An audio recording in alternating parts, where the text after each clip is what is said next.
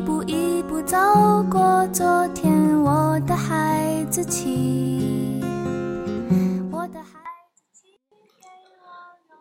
股票操作学第七章：图形研判。一、标准 K 线图例简介。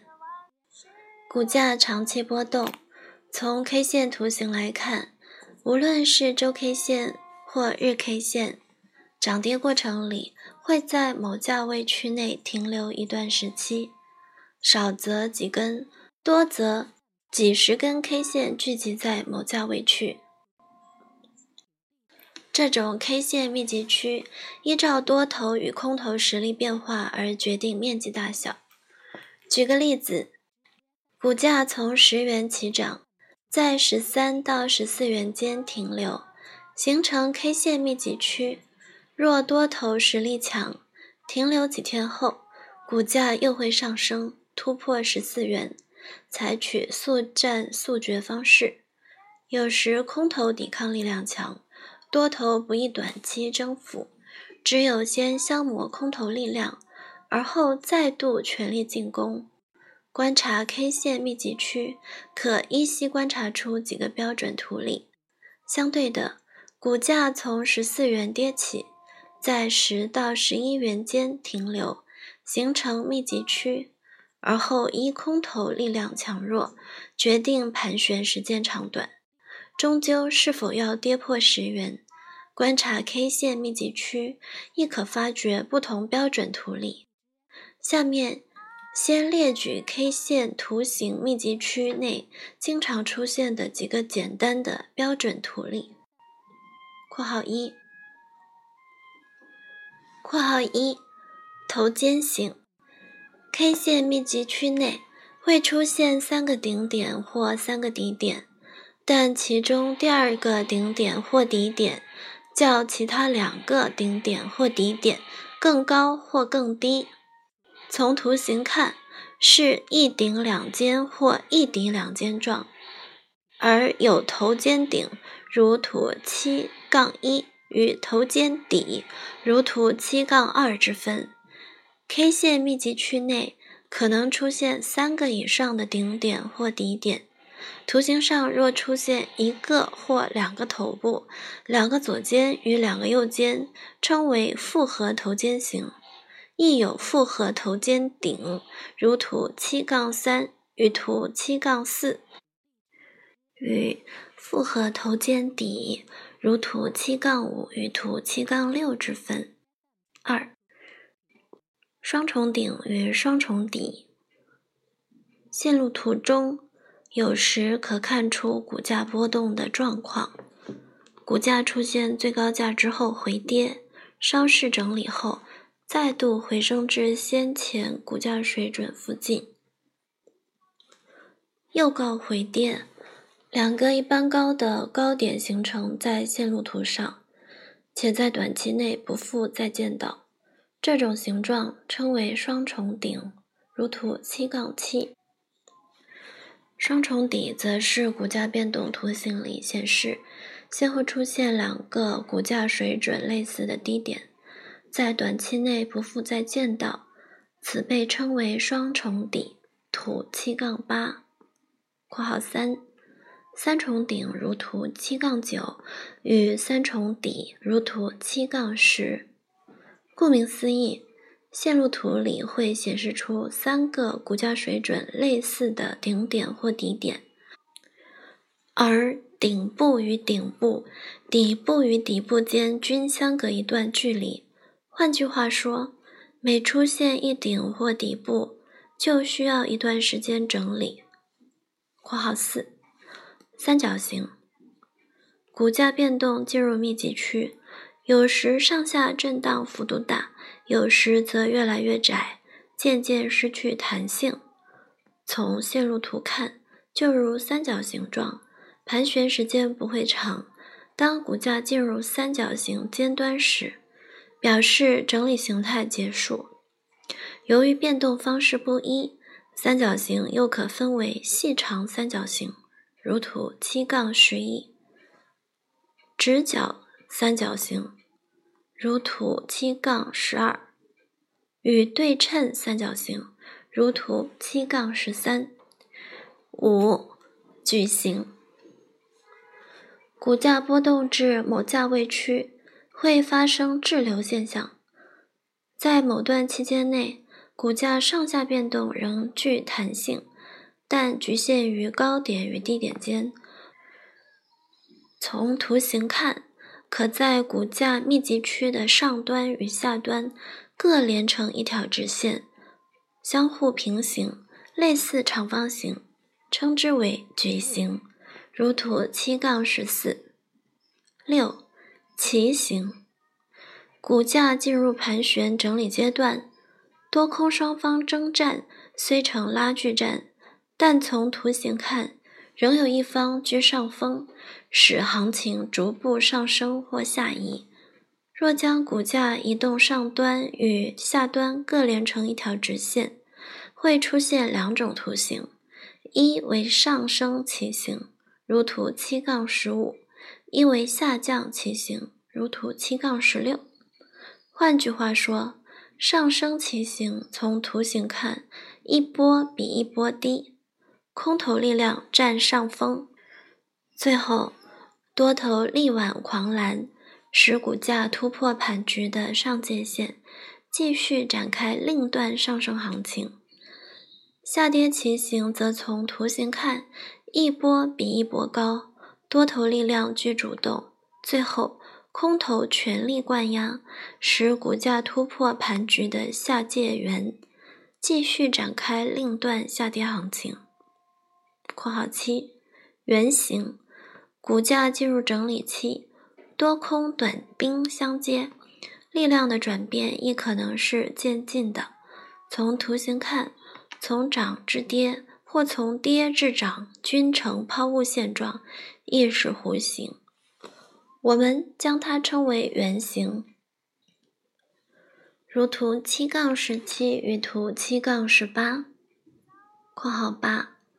增大型，股价进入盘局后，有时变动极不规则，上下波动幅度日趋扩大，一条上界线向右上方延伸，一条下界线则向右下方延伸，形成发散圆形。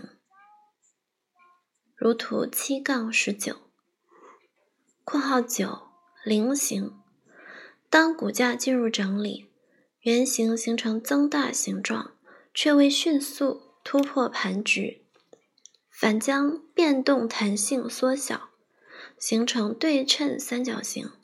这种变态图形称之菱形。如图七杠二十（括号十）。器形与棋形相类似，所不同的仅有一点：旗形的上下界线平行向上或向下移动，而器形上下界线虽然亦往同方向移动，但上界线或下界线倾斜度较大，使两条界线仍是收敛圆形。如图七杠二十一与图七杠二十二。一般而言，各种进入盘局的原形是多空短兵相接的表示。多头市场里，上升行情亦会发生回档整理，并且经过换手而使股价脱离盘局继续上涨。空头市场则反之，下跌行情出现反弹无力上升时，股价突破盘局下端又跌一段。也就是说。股价行进方向未受短暂的干扰而改变其持续性，最后原来掌握优势的一方重新居于上风，中间停留的盘档走势称之为整理，如图七杠二十三与图七杠二十四。股价变动并非一成不变的，受客观与主观环境改变。原居优势的一方会在盘档行情的末期失去控制权，使股价行进方向发生绝对性的改变，意即由上升行情转为下跌行情，从原本不断创新高价的走势转变成股价日趋下游，亦或由下跌行情转为上升行情，从原本不断出现新低价的走势，转变成股价不断向上窜升，脱离盘档行情，称为反转。如图七杠二十五与图七杠二十六。